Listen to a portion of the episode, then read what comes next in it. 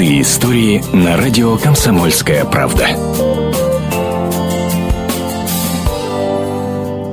Городе Кстово Нижегородской области азербайджанец, бежавший в 90-е годы от войны в Карабахе, Михман Джабраэлов, приютил беженцев из Украины. Семье Гласько он дал не только жилье, но и работу – После усугубления военной ситуации в Донбасской и Луганской областях в Нижегородскую область в июле этого года прибыло несколько тысяч переселенцев. Помогают им и общественные организации, и волонтерские отряды, но до конца понять могут только те, которые сами были в похожей ситуации. Две недели назад Ольга и Александр Гласько вместе с дочерьми, а также будущим зятем Владимиром были вынуждены покинуть родной Славянск и встретили Мехмана. За ситуацией в Украине Джабраилов следил пристально, понимал, как непросто мирным жителям, оказавшимся заложниками политических игр. Я каждый день смотрю телевизор. Душа болит. Я с ними разговаривал.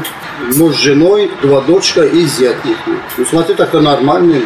И оттуда убежали, с Славянска убежали. Вот я им поместил на этом кафе. Я им сказал, бесплатно погушу, бесплатно проживание. Если хотите работать, я представлю вам работу. Вот такой-такой работы есть. Ну, пока вы отдыхаете, а потом хотите. Они сразу хотели работать.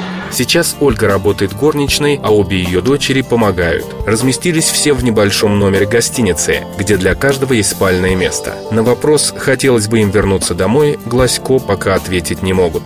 А Мехман, который прожил в России уже больше 20 лет, грустно отводит глаза. Наталья Иванова, Аркадий Мирошниченко, «Комсомольская правда», Нижний Новгород. Простые истории на радио «Комсомольская правда».